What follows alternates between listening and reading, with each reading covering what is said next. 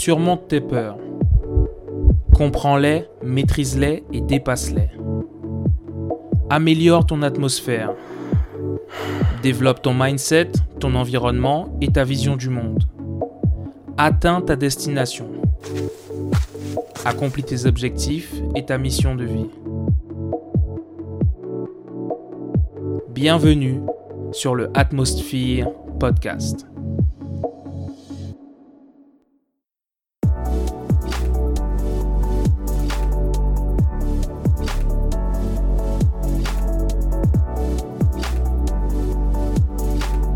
Inspirer pour exister.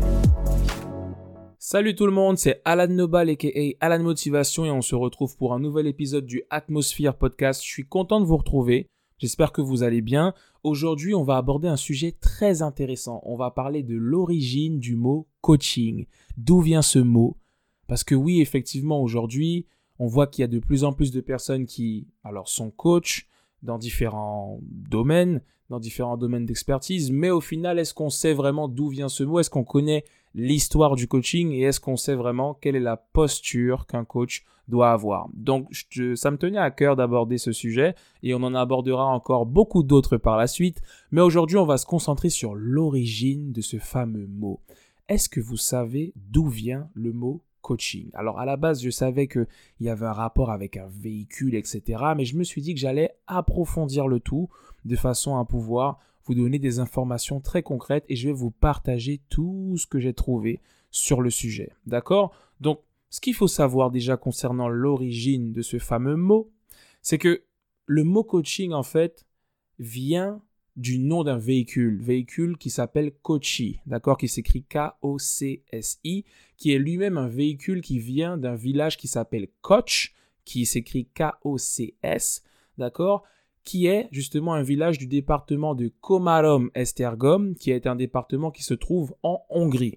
D'accord Donc, quand vous entendez le son, la prononciation du nom de ce véhicule, Kochi, le nom du village qui s'appelle Koch, forcément, on sent tout de suite l'influence que ces deux mots ont eu sur le terme coaching. Mais comment le cheminement s'est fait? Comment on est passé de Kochi à coaching? Il y a eu une histoire. On va la découvrir aujourd'hui ensemble. On va aborder quatre parties, d'accord? Je vais répondre à quatre questions qui selon moi sont très importantes pour vraiment explorer toute l'histoire. En tout cas, j'ai fait de mon, de mon mieux pour explorer au mieux l'histoire du terme et pour que vous puissiez comprendre les tenants et les aboutissants, même si on pourrait aller encore un peu plus loin si on avait un peu plus de données pour, euh, pour le faire justement. Donc dans un premier temps, on va répondre à la question suivante. Dans quel contexte les Hongrois ont-ils créé ce fameux véhicule qui s'est répandu en Europe et dont le nom a été utilisé pour définir la pratique du coaching que l'on connaît aujourd'hui?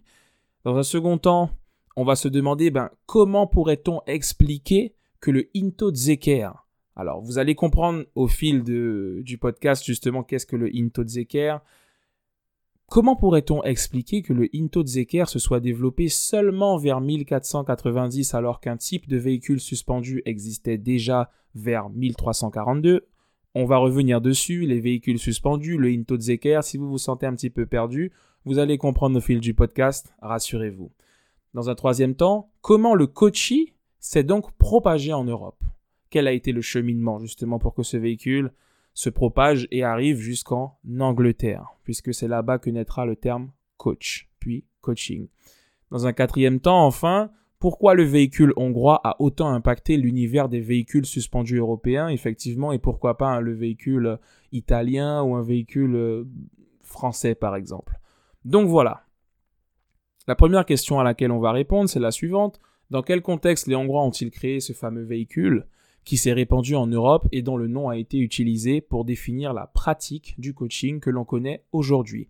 Ce qu'il faut savoir, c'est que tout serait parti des Magyars, d'accord? Les Magyars qui sont en fait les ancêtres des Hongrois qui seraient arrivés vers 896 dans les plaines hongroises. Donc ce qu'il faut savoir c'est que comme l'explique Patrick Magnodex, alors je vais vous dire justement Patrick Magnodex, c'est un grand collectionneur et c'est un passionné d'hippomobiles. Donc les hippomobiles ce sont des véhicules tractés par des chevaux, d'accord?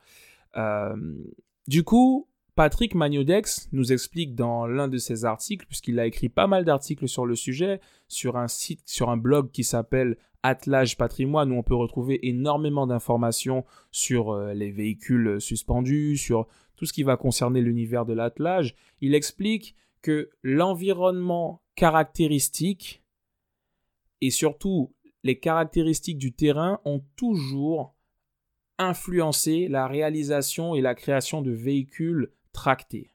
D'accord? Donc c'est parce que l'environnement dans lequel les Magyars sont arrivés était propice à la réalisation de ce type de véhicule que déjà des véhicules comme ça ont été développés. Donc c'est important de le comprendre.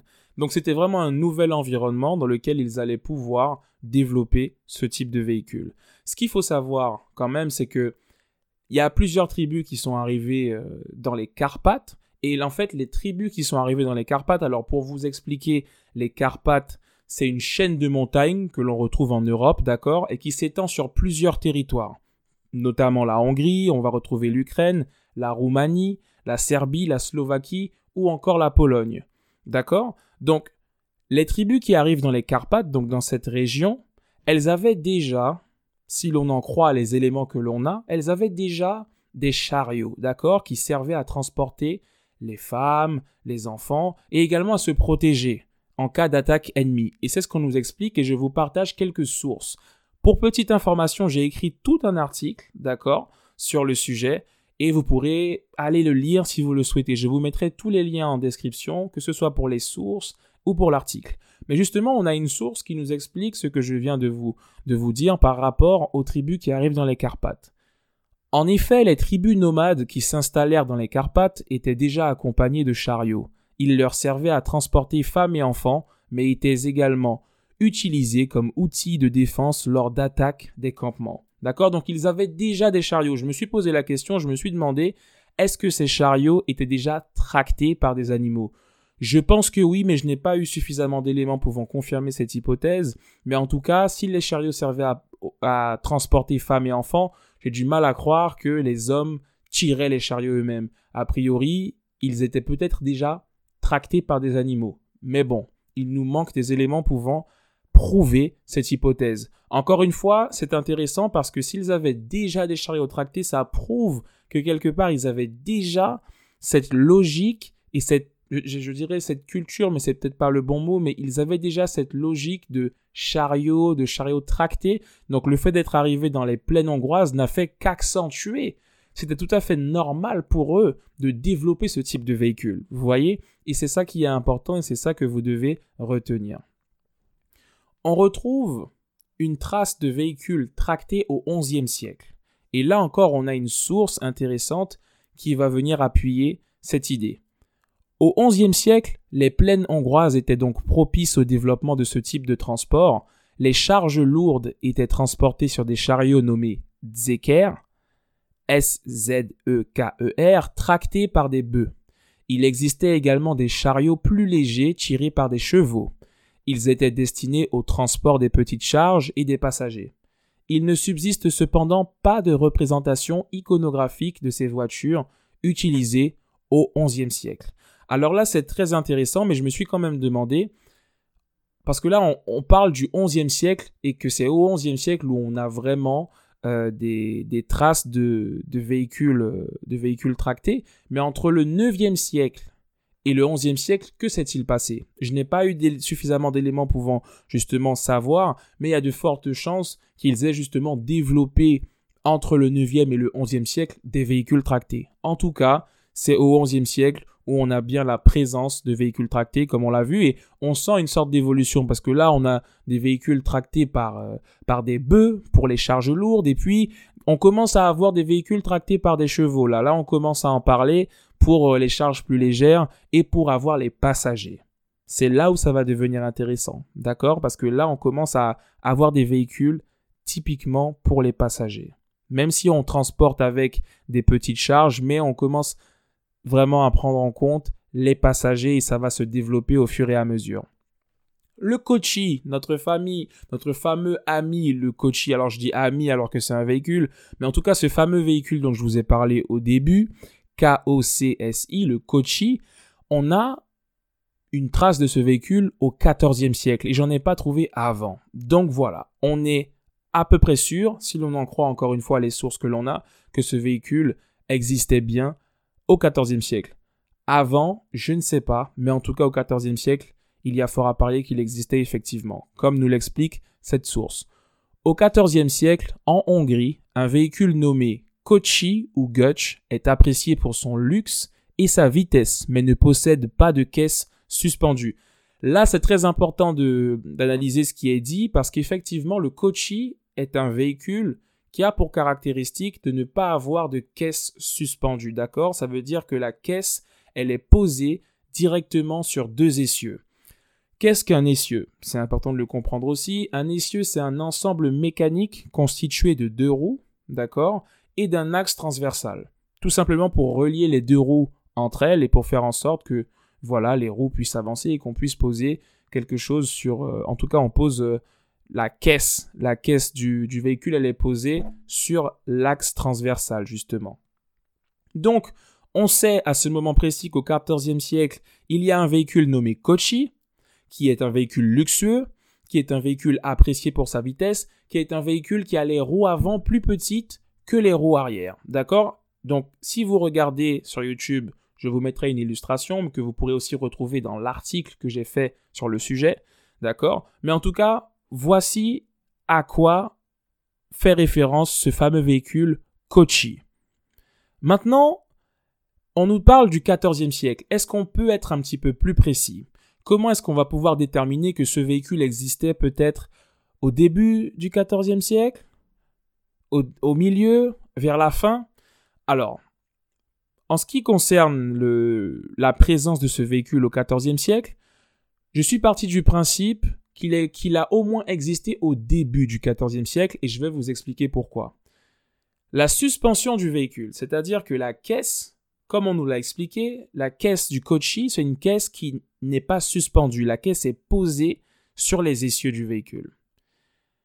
La suspension de la caisse du véhicule va être une évolution et une innovation. D'accord? Donc ça veut dire qu'on va suspendre la caisse pour que... Parce que imaginez en fait une caisse qui n'est pas suspendue et une caisse qui est posée littéralement sur les essieux, alors quand il y a des roches, quand il y a des, quand la voiture elle, elle passe par un chemin qui, qui, qui est un peu compliqué, eh ben en fait la voiture elle va rebondir, mais comme il y a, la voiture la caisse n'est pas suspendue, ça va être très inconfortable. Donc la suspension de la caisse représentait une innovation pour faire en sorte que le fait de voyager dans, dans ce type de véhicule soit plus confortable. Ce qu'il faut savoir, c'est qu'on va parler de char branlant. Alors vous allez peut-être vous demander ce qu'est un char branlant. Un char branlant est tout simplement un véhicule dont la caisse est suspendue. Ça veut dire que il y a un char branlant qui va faire son apparition. En tout cas, on a une information qui nous dit qu'en 1342, il y a une personne qui utilisait un char branlant, c'est-à-dire un char dont la caisse est suspendue. D'accord? Elle n'est pas posée directement sur les essieux. D'accord? La caisse se balance. Elle a un balancement caractéristique. On a une source qui nous explique ça. La première citation de l'utilisation du char branlant apparaît en 1343 dans la description du voyage de la reine de Hongrie pour aller voir son fils, le roi de Naples. Donc là, j'ai trouvé une deuxième source qui, situait ce voyage en 1342, donc je dis plutôt vers 1342-1343. En tout cas, on est dans les, dans environs. Mais on se rend compte de quoi? C'est que en 1342, toujours au XIVe siècle, la reine de Hongrie voyageait avec un char branlant. Donc si le char branlant, c'est-à-dire le char dont la caisse est suspendue, représentait une évolution, puisqu'on peut se dire que si on a créé un véhicule avec une caisse non suspendue, le jour où on en crée une avec une caisse suspendue, c'est forcément une évolution par rapport au premier. On n'aurait pas pu créer un véhicule suspendu et se dire ensuite, ben on va créer un véhicule non suspendu derrière. Ce serait pas forcément logique. Donc, ça pourrait expliquer que le Kochi ait été créé avant 1342. Maintenant, il n'y a pas suffisamment d'éléments pouvant confirmer cette hypothèse, mais tout porte à croire qu'il a été créé avant 1342. Je vous fais cette petite réflexion pour qu'on puisse avoir une idée, d'accord? Pour qu'on puisse essayer de situer au mieux l'arrivée de ce véhicule. D'accord? Maintenant, le Into Zeker. Le Into Zeker, qui lui va être en fait un véhicule amélioré, une amélioration du Kochi, ferait son apparition vers 1490. Donc là, on est déjà au 15e siècle. C'est ce que nous explique la source suivante. À la fin du XVe siècle, vers 1490, est construit également en Hongrie une voiture de ce type à la caisse suspendue nommée Intotzeker en référence à son balancement. Donc là, on voit qu'il y a un véhicule qui, arrive, qui s'appelle Intotzeker, qui a... Alors, Intotzeker, ça veut dire quoi? Effectivement, j'ai fait quelques recherches et Into, ça se traduit par voiture à cheval, par coche, calèche, carrosse et Zeker, ça se traduit par chariot, char, charrette. Donc on est vraiment le le mot en lui-même, le mot composé, j'ai pas réussi à le traduire, mais une chose est sûre, c'est qu'on a typiquement un nom de véhicule qui est en rapport avec le véhicule lui-même, d'accord? Puisqu'on a voiture à cheval, donc là on a on retrouve justement cette idée de véhicule tracté par des animaux, chariot, char, le char branlant dont je vous ai parlé juste avant, vous voyez que tout est un peu lié. Donc, ce qu'il faut savoir par rapport au Into Zeker, il a une, il c'est un véhicule qui est évolué, d'accord, par rapport au Kochi. Mais en quoi? Oui, il est suspendu, mais en fait, il est suspendu avec un système bien précis. En fait, il est suspendu par des potences de bois en forme incurvée. D'accord? Ça peut aussi être des barres de fer incurvées qui sont fixés sur les essieux en question dont je vous ai parlé un peu plus haut. Donc soit ce sera des, euh, des, potences de bois en forme incurvée ou des barres de fer incurvées. Je vous mettrai quelques images si vous regardez sur, euh, sur YouTube et euh, sinon vous pourrez aller voir l'article en question pour voir les, les, les images justement que j'ai mises dans l'article pour que vous puissiez avoir une petite idée de ce à quoi ressemblait le Into Zeker. Donc voilà, on sait que le Kochi est arrivé vers le XIVe siècle, probablement avant 1342, puisque vers 1342, la reine de Hongrie de l'époque se déplaçait déjà en char branlant, donc il y avait une, évolution. Mais on voit aussi que le Intotzeker, qui est une évolution par rapport au Kochi, serait arrivé vers 1490 si on en croit les éléments que l'on a. Maintenant, je suis arrivé à me poser la question suivante. Comment pourrait-on expliquer que le Intotzeker se soit développé seulement vers 1490, alors qu'un type de véhicule suspendu existait déjà vers 1342. Pourquoi avoir attendu autant? Sachant que le, le Zeker était un véhicule évolué, il était tout simplement innovant par rapport au Kochi. Pourquoi avoir attendu autant de temps? Et est-ce qu'on a réellement attendu autant de temps? Et c'est ce qu'on voit tout simplement dans une deuxième partie. Ce qu'il faut savoir, les amis, alors juste avant de continuer, je vais boire un petit peu d'eau parce qu'il y a pas mal de choses à dire et tout. Ah. très bien. Très bien, très bien, très bien. Alors, comment est-ce qu'on pourrait expliquer ça? J'ai fait pas mal de recherches et c'est très intéressant. Ce qu'il faut savoir, c'est que le Into Zeker, en tout cas les chars branlants, ils n'avaient pas un énorme succès, même s'ils représentaient une évolution par rapport au Kochi qui avait une caisse fixe posée sur les essieux. Et on a une source qui nous, le, qui nous l'explique en tout cas, et elle vient de Patrick Magnodex. Il est à noter que les contemporains n'appréciaient pas obligatoirement ce véhicule dont le balancement pouvait être assez désagréable. Il fut essentiellement utilisé comme voiture de luxe et de parade et il ne se développa que très progressivement.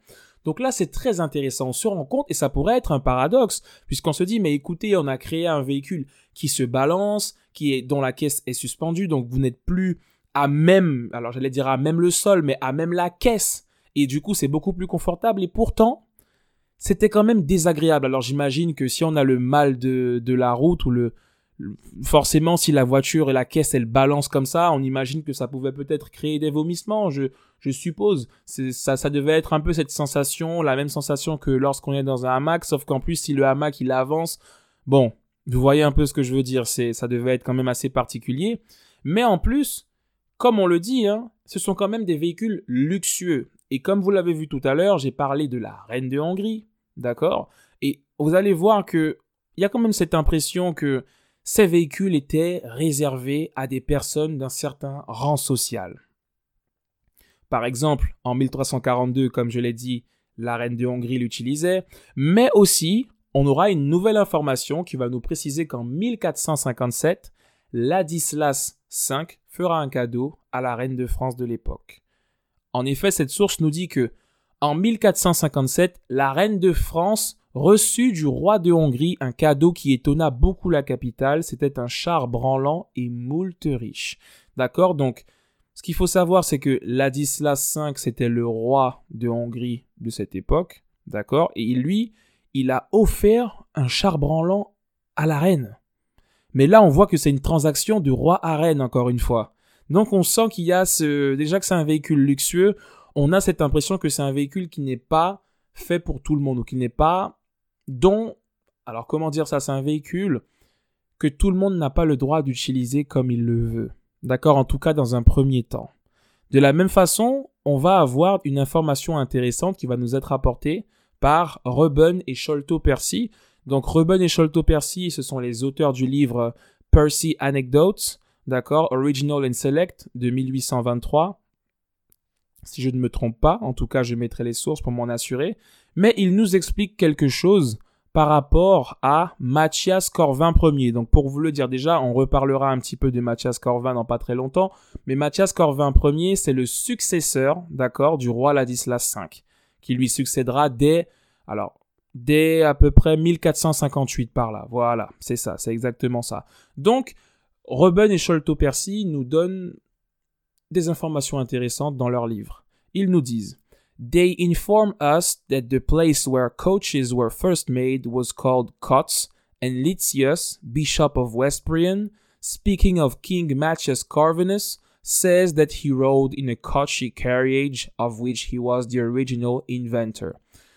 Ce qu'il nous explique ici, et ce sur quoi on va se concentrer, c'est le fait qu'il parle du roi Matthias Corvin Ier et qu'il dise qu'il utilisait justement un, un coachy carriage. Donc, Carriage, ça se traduit par calèche, voiture à cheval, donc on est en plein dedans hein, dans les véhicules tractés par des animaux. Et puis kochi, pour moi ça revient tout simplement à kochi, d'accord?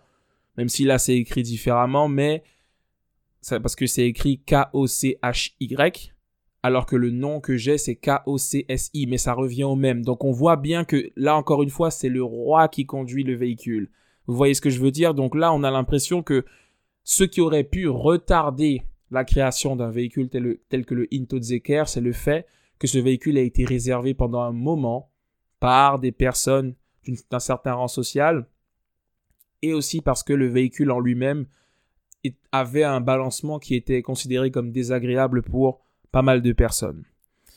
Maintenant, c'était aussi le cas par rapport à la famille royale, d'accord, par rapport aux coches lorsqu'ils sont arrivés en Angleterre. On a encore une information, et c'est euh, encore une fois Reuben et Sholto Percy qui nous la donnent.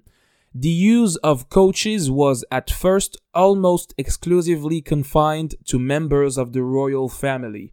D'accord, l'utilisation des coches était au début presque exclusivement réservée aux membres de la famille royale. Donc là, l'information, elle est quand même très claire et du coup, elle nous prouve encore une fois que ces véhicules étaient quand même réservés à certaines personnes. Vous voyez ce que je veux dire? Et c'était le cas en, Angleterre également. Là, je vous donne d'autres exemples. On sort un peu de la Hongrie, mais c'est pour vous montrer qu'il y avait une logique par rapport à ces véhicules et que cette logique, elle était, elle était aussi appliquée ailleurs. Donc là, je vous ai parlé de l'Angleterre, mais c'était aussi le cas en France. Pas forcément à la même période, mais dans la France au XIIIe siècle. Et j'ai une source également qui vient nous conforter dans cette idée.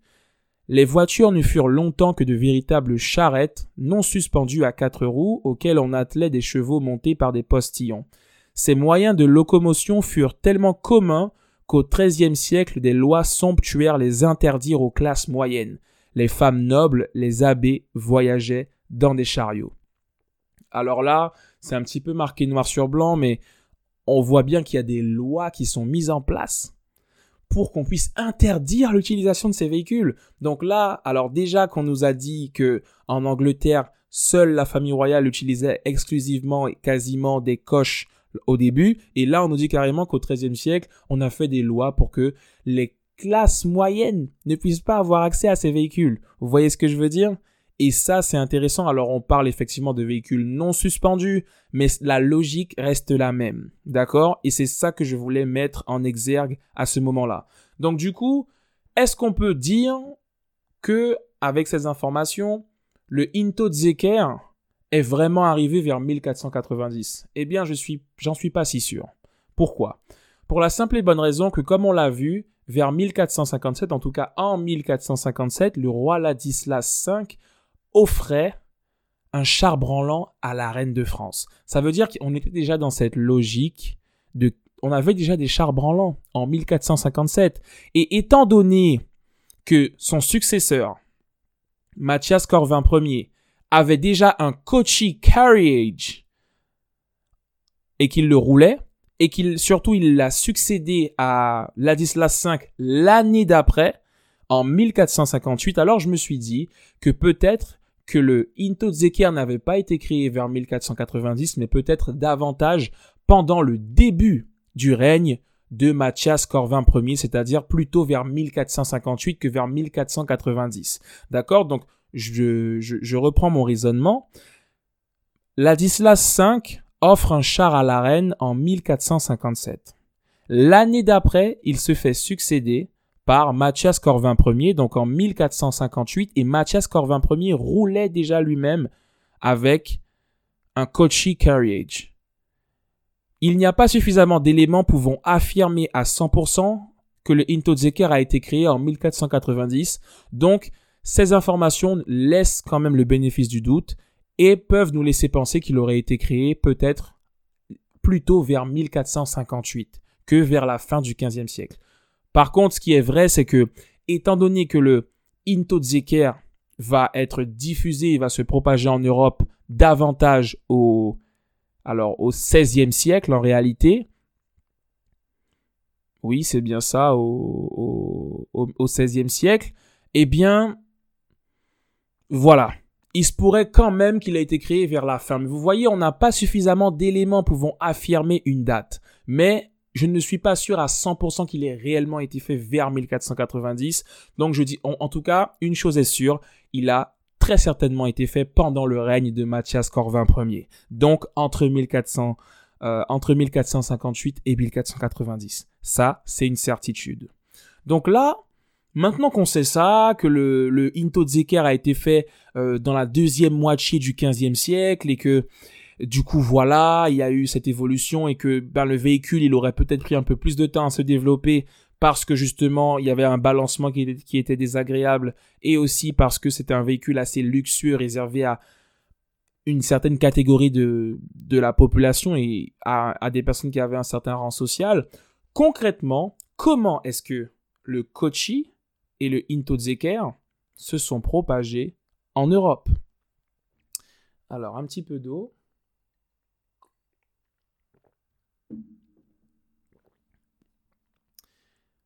Il y a un élément important à prendre en compte. Et ça, j'ai particulièrement kiffé travailler sur cette partie pour voir en fait quel avait été le cheminement de ce véhicule et de ces véhicules. Mais on va surtout s'appuyer sur le Into Zeker, d'accord? Ce fameux véhicule dont la caisse est suspendue par des potences en bois ou, euh, ou en fer.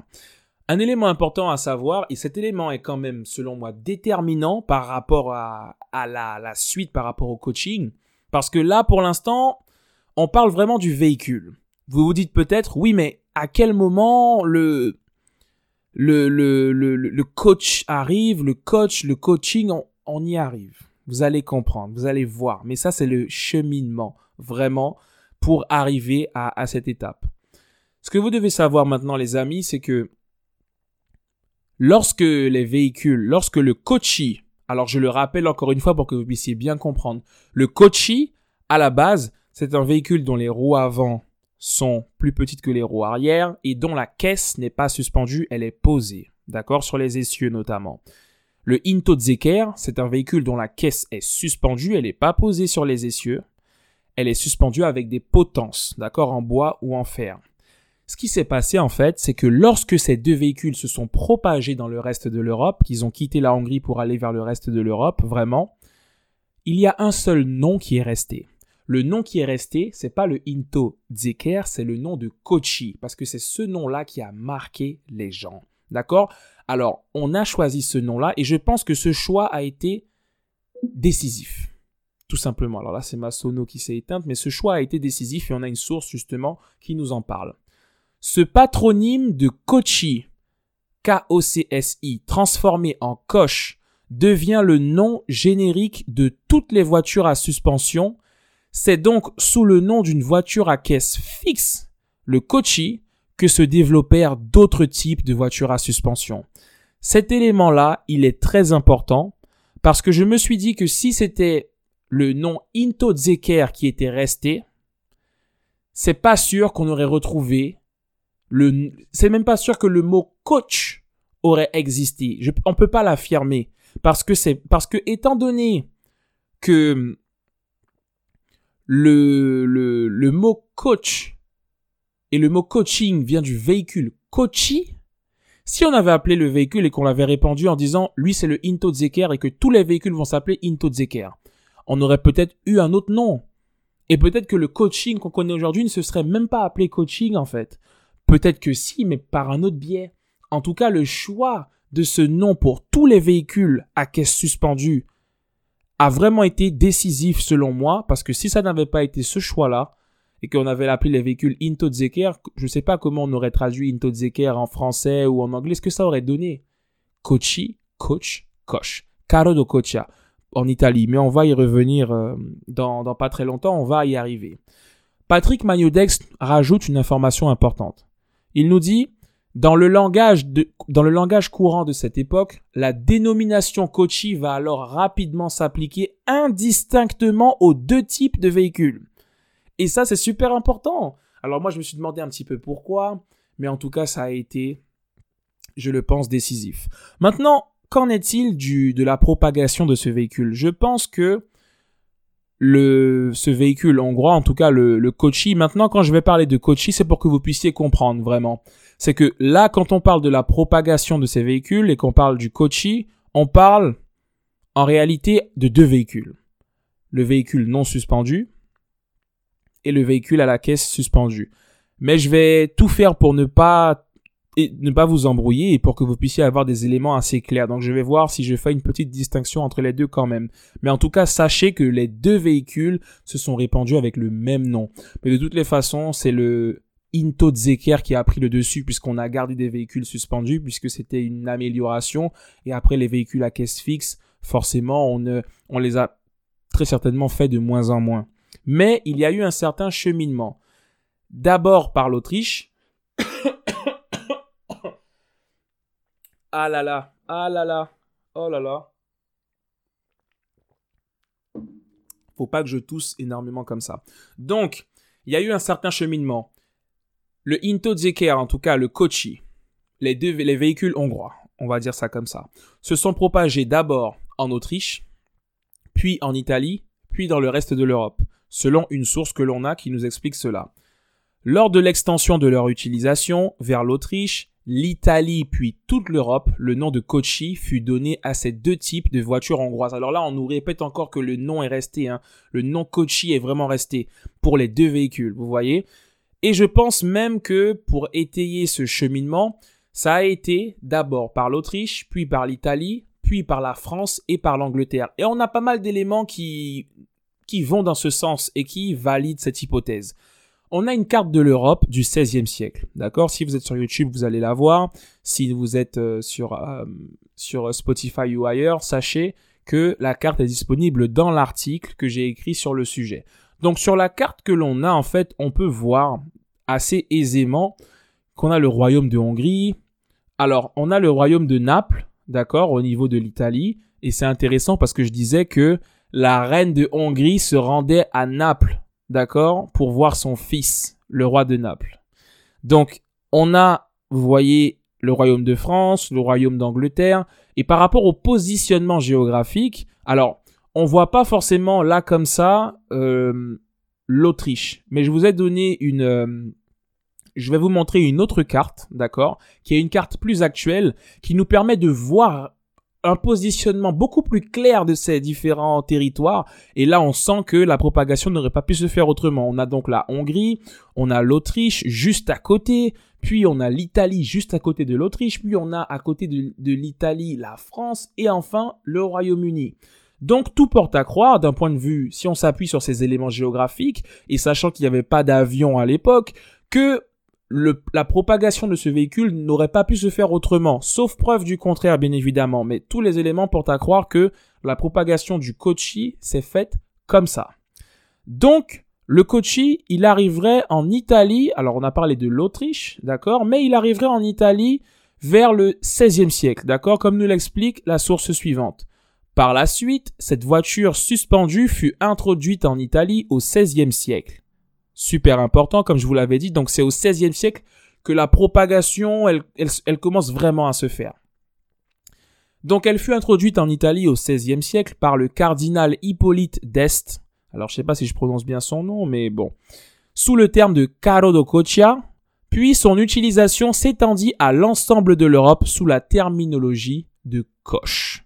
On y arrive. Donc là, on est passé de Cochi à Caro do Coccia, pour arriver ensuite à Koch, d'accord? Et étant donné qu'il serait donc arrivé en Italie avant, l'Italie, ils ont donné un nom, et ensuite c'est arrivé en France, et ensuite les Français ont donné le nom. D'accord? Maintenant, est-ce que les Français savaient déjà que de tels véhicules étaient utilisés ailleurs? C'est probable. Est-ce qu'ils avaient déjà commencé à utiliser ce nom?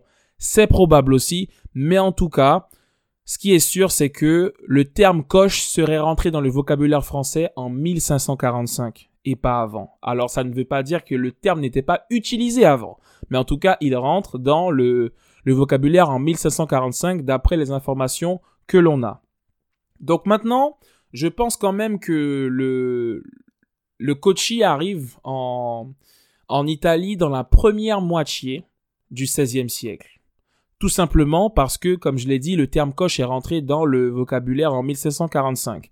Donc, pour moi, c'est une hypothèse qui tient la route, d'autant plus que le véhicule est quand même arrivé en Italie avant la France. Et si le terme arrive, le terme rentre dans le vocabulaire français en 1545, il y a fort à parier.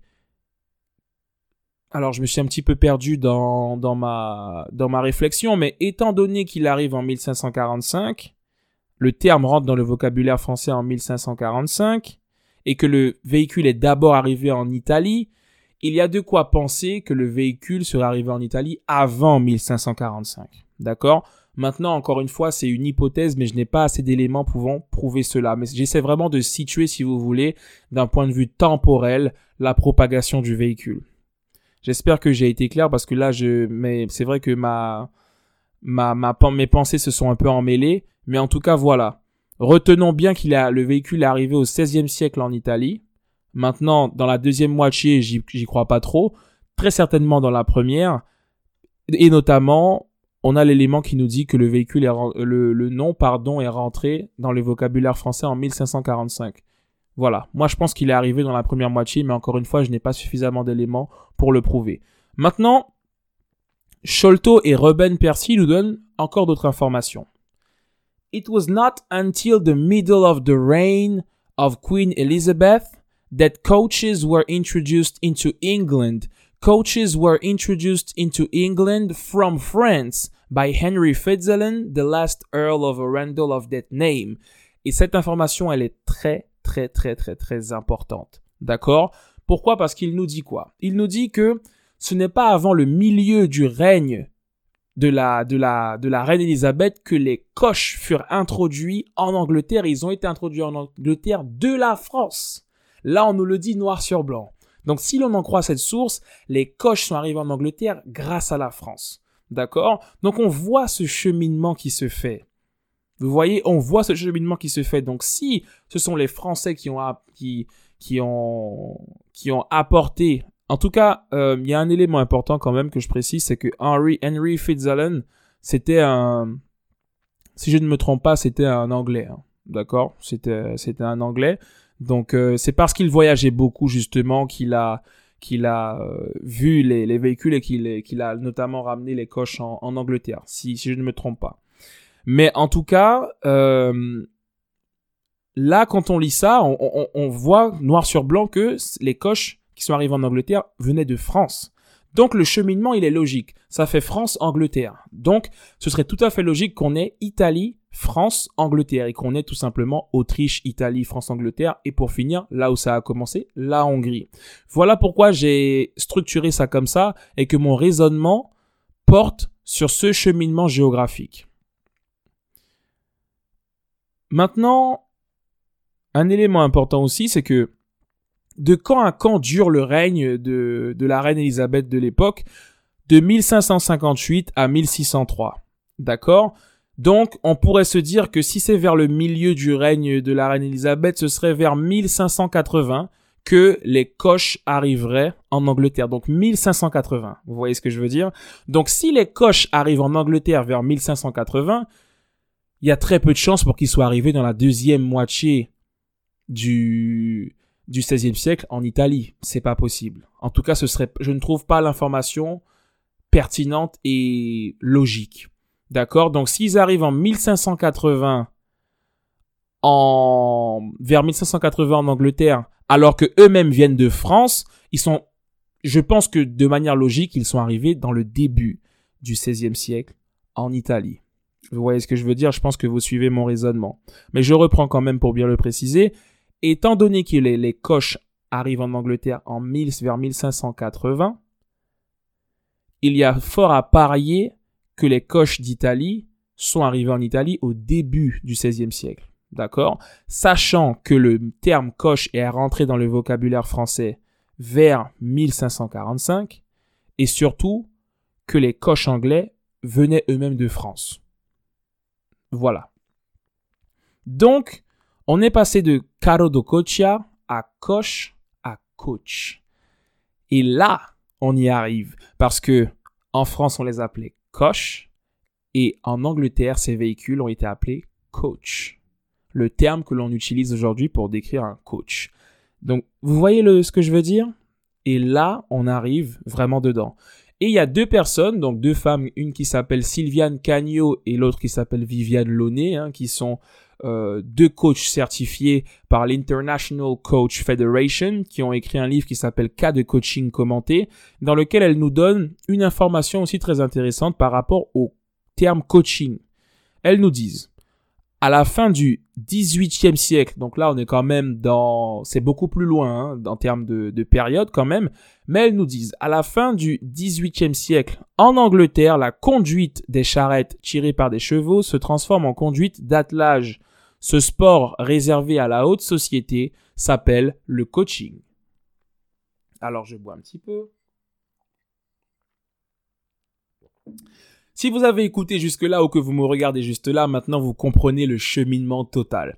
On est passé des Magyars en 896 qui sont arrivés dans les plaines hongroises, qui ont construit des véhicules, qui avaient déjà des véhicules.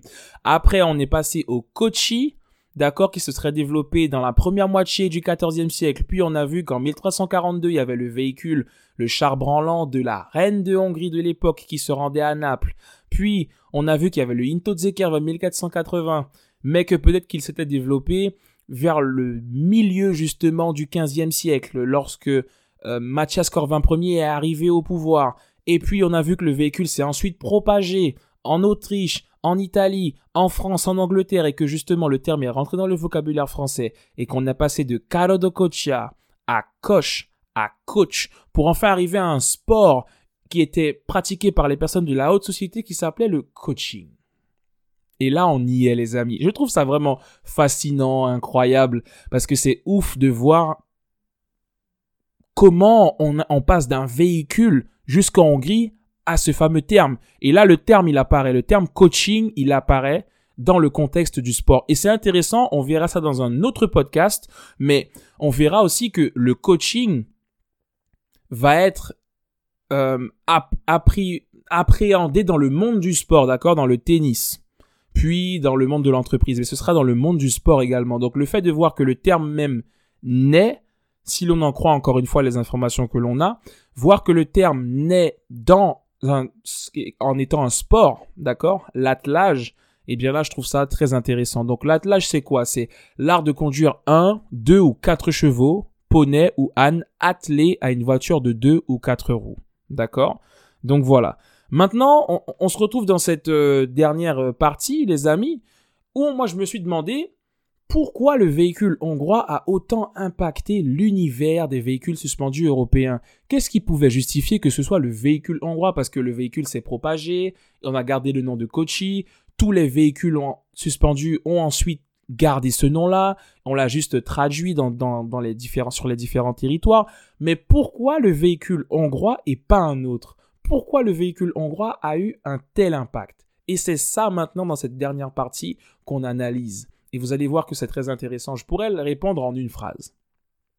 Par exemple, je pourrais vous dire que le véhicule hongrois a eu un tel impact parce que justement, il a, c'est eux qui ont créé les premiers un véhicule suspendu de ce type. Mais en même temps, est-ce que j'ai des éléments pour le prouver? Eh bien, j'ai beaucoup d'éléments qui tendent effectivement à le prouver et je vais vous partager ça tout de suite. Donc, comme on l'avait vu, déjà au XIVe siècle, il y avait le Kochi. Il était apprécié pour son luxe et sa vitesse. D'accord?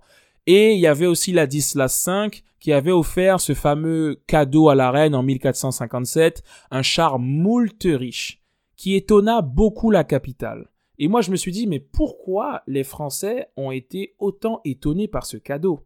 Est-ce qu'ils ont été étonnés, en tout cas la capitale? Pourquoi la capitale a été autant étonnée? Est-ce que c'est parce qu'ils voyaient un char branlant pour la première fois?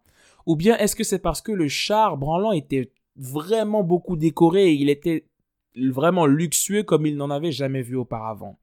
Je me suis dit, on va partir sur une hypothèse. Il n'avait peut-être jamais vu de char auparavant. De char suspendu, je précise. De char suspendu. Maintenant, il y a une source qui nous explique que les chars branlants construits en France n'arriveraient pas avant le milieu du XVIe siècle.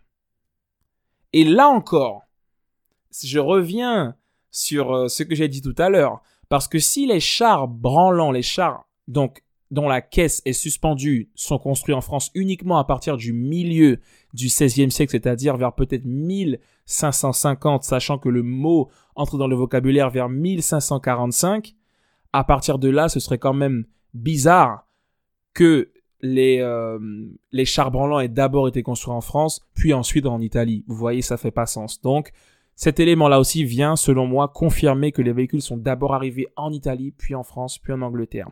Revenons à cette source qui nous donne pas mal d'informations sur les chars branlants en France.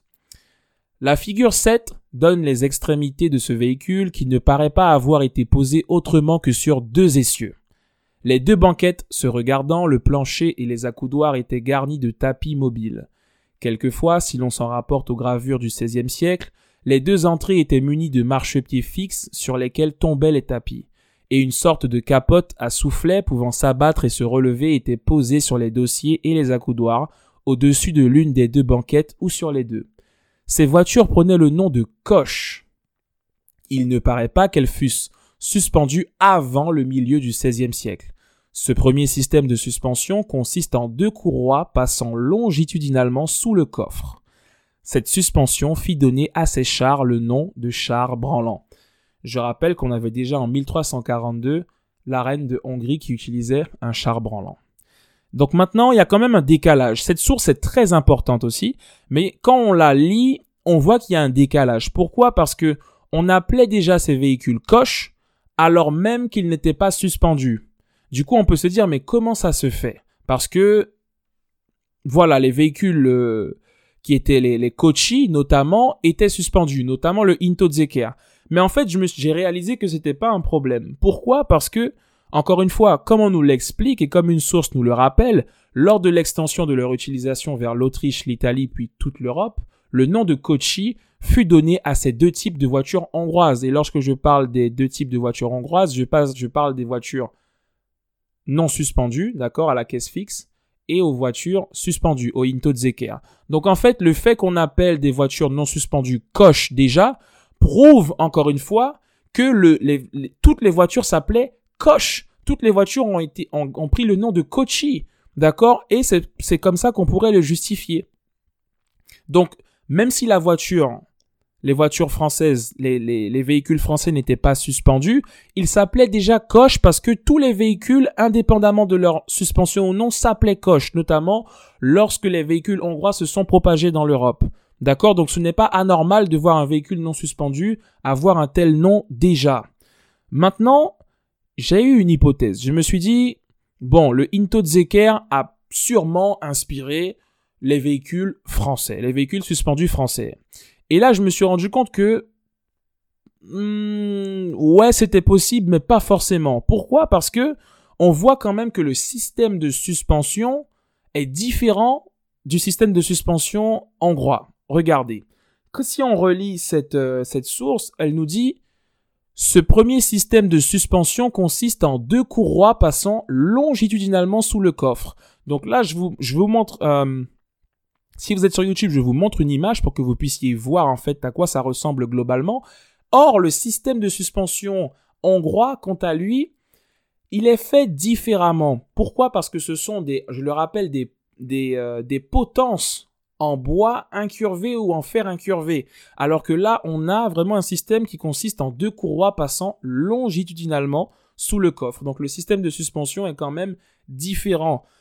Est-ce que cela est normal encore une fois? C'est très probable puisque comme on l'a vu, tous les véhicules à suspension ont pris le nom justement de Kochi. Et ce, indépendamment de leur système. Donc ils pouvaient avoir des systèmes de suspension tout à fait différents les uns des autres. C'est juste que le nom des véhicules est resté iconique et est resté Kochi, c'est-à-dire Koch en France et Coach en Angleterre.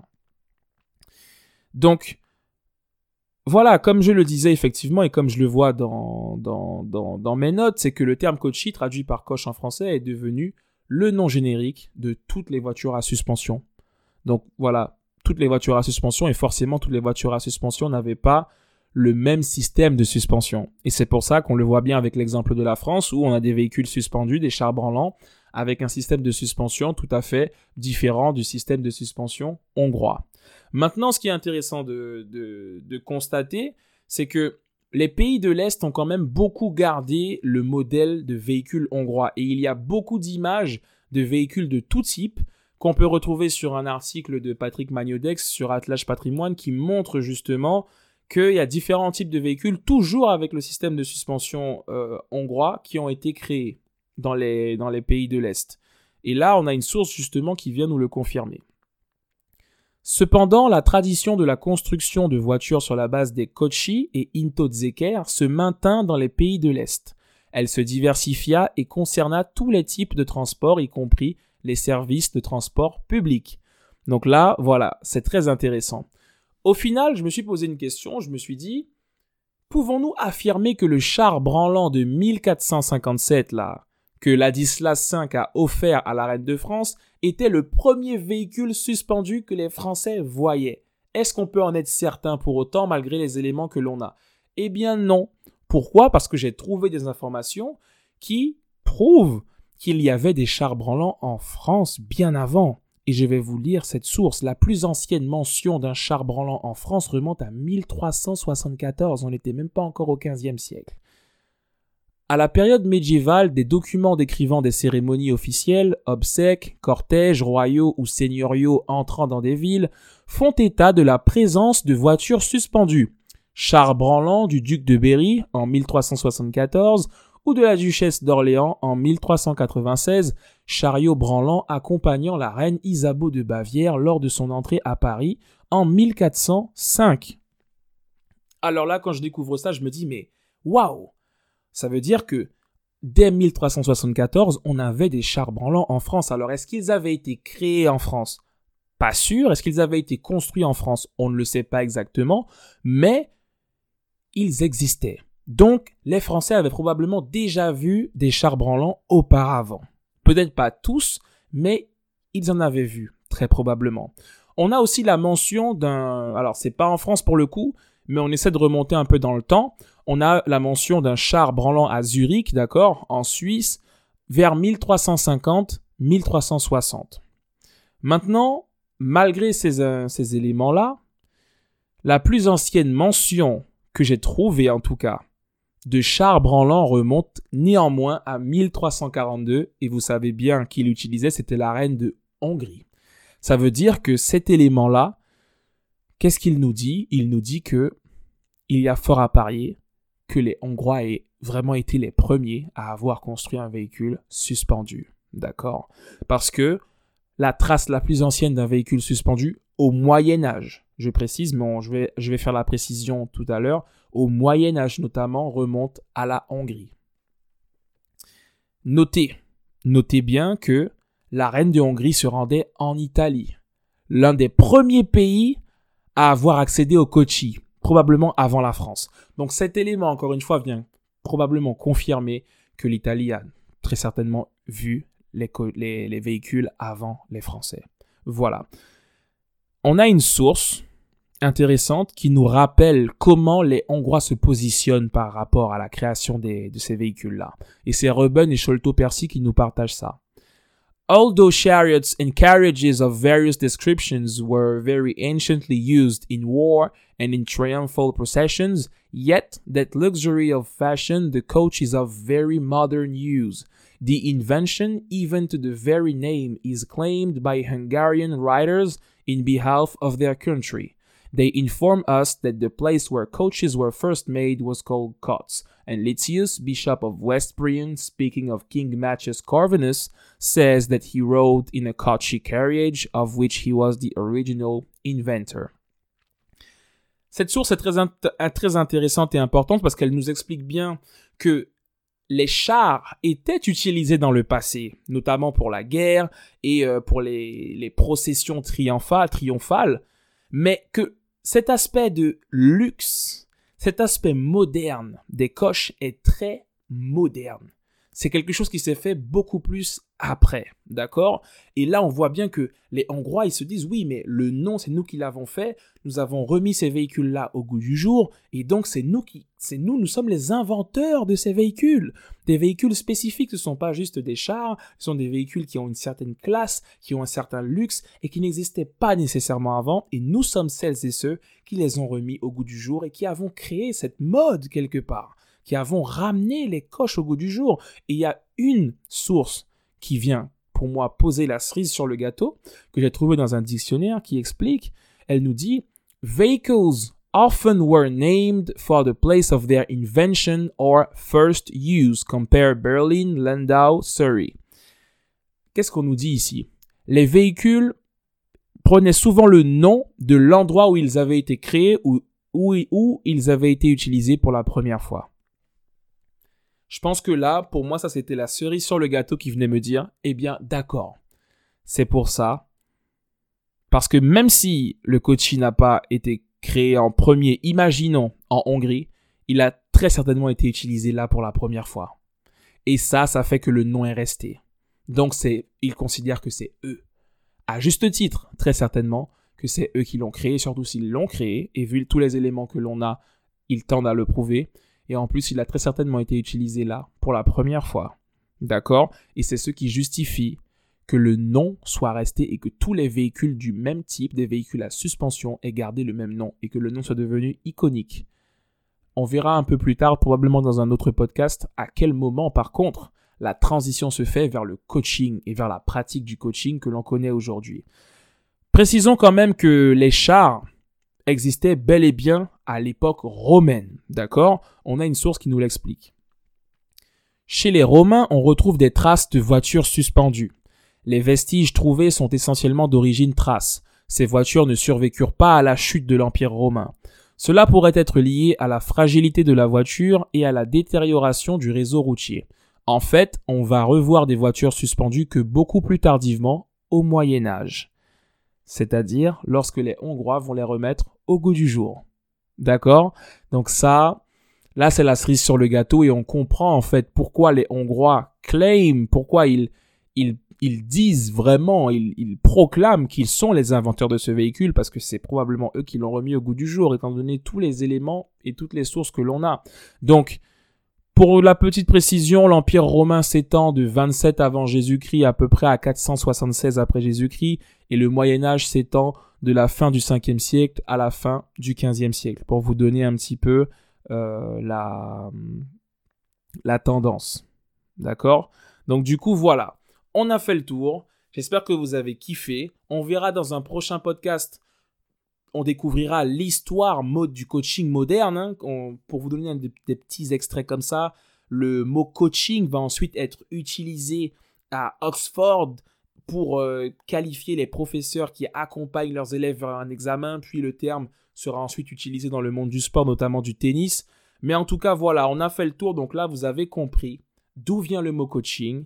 D'accord? Ensuite, le mot, euh, comment dire, il a, il a été utilisé dans le monde du sport en Angleterre pour qualifier ce sport qu'est l'attelage. Et ensuite, il y aura un développement. Dans l'article que j'ai écrit sur euh, le sujet, j'ai mis les limites de, de, l'article. D'accord? Avec tout ce qu'on peut pousser, les recherches qu'on pourrait faire en plus, les sources que je n'ai pas pu peut-être explorer parce qu'il fallait les acheter ou qu'il fallait payer ou autre. Mais en tout cas, on a retrouvé un véhicule, je le dis, mais vous pourrez avoir plus de détails et même des, images. Hein. Euh, on a retrouvé un véhicule c'est un, qui ressemble beaucoup en fait au Into pour le coup. On l'a retrouvé aux États-Unis. Et donc, on, comme l'expliquait Patrick Magnodex, il, a, très certainement été euh, importé d'Europe.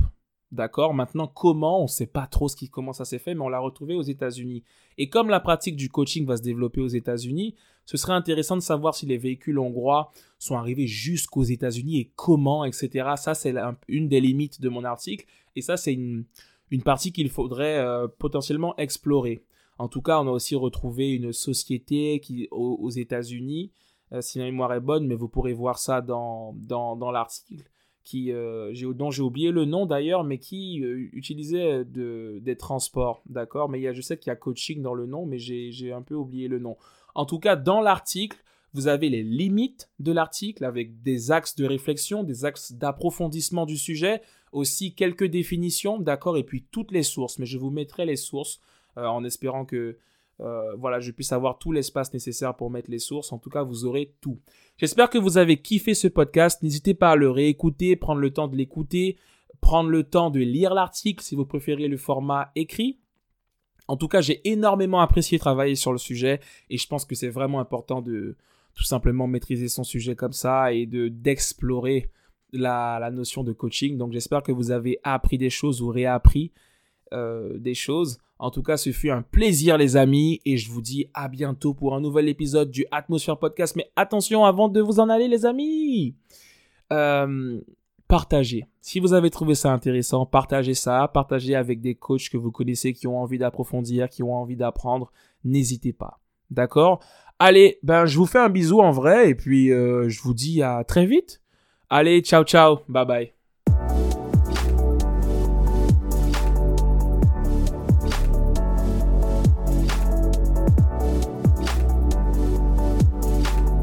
Inspiré pour exister.